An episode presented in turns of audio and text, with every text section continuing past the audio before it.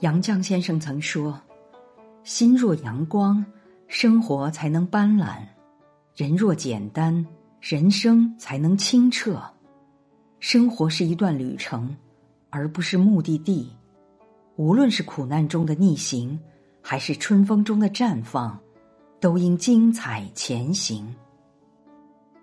我始终相信，走过平湖烟雨，岁月山河。”那些历尽劫数、尝尽百味的人，会更加生动而干净。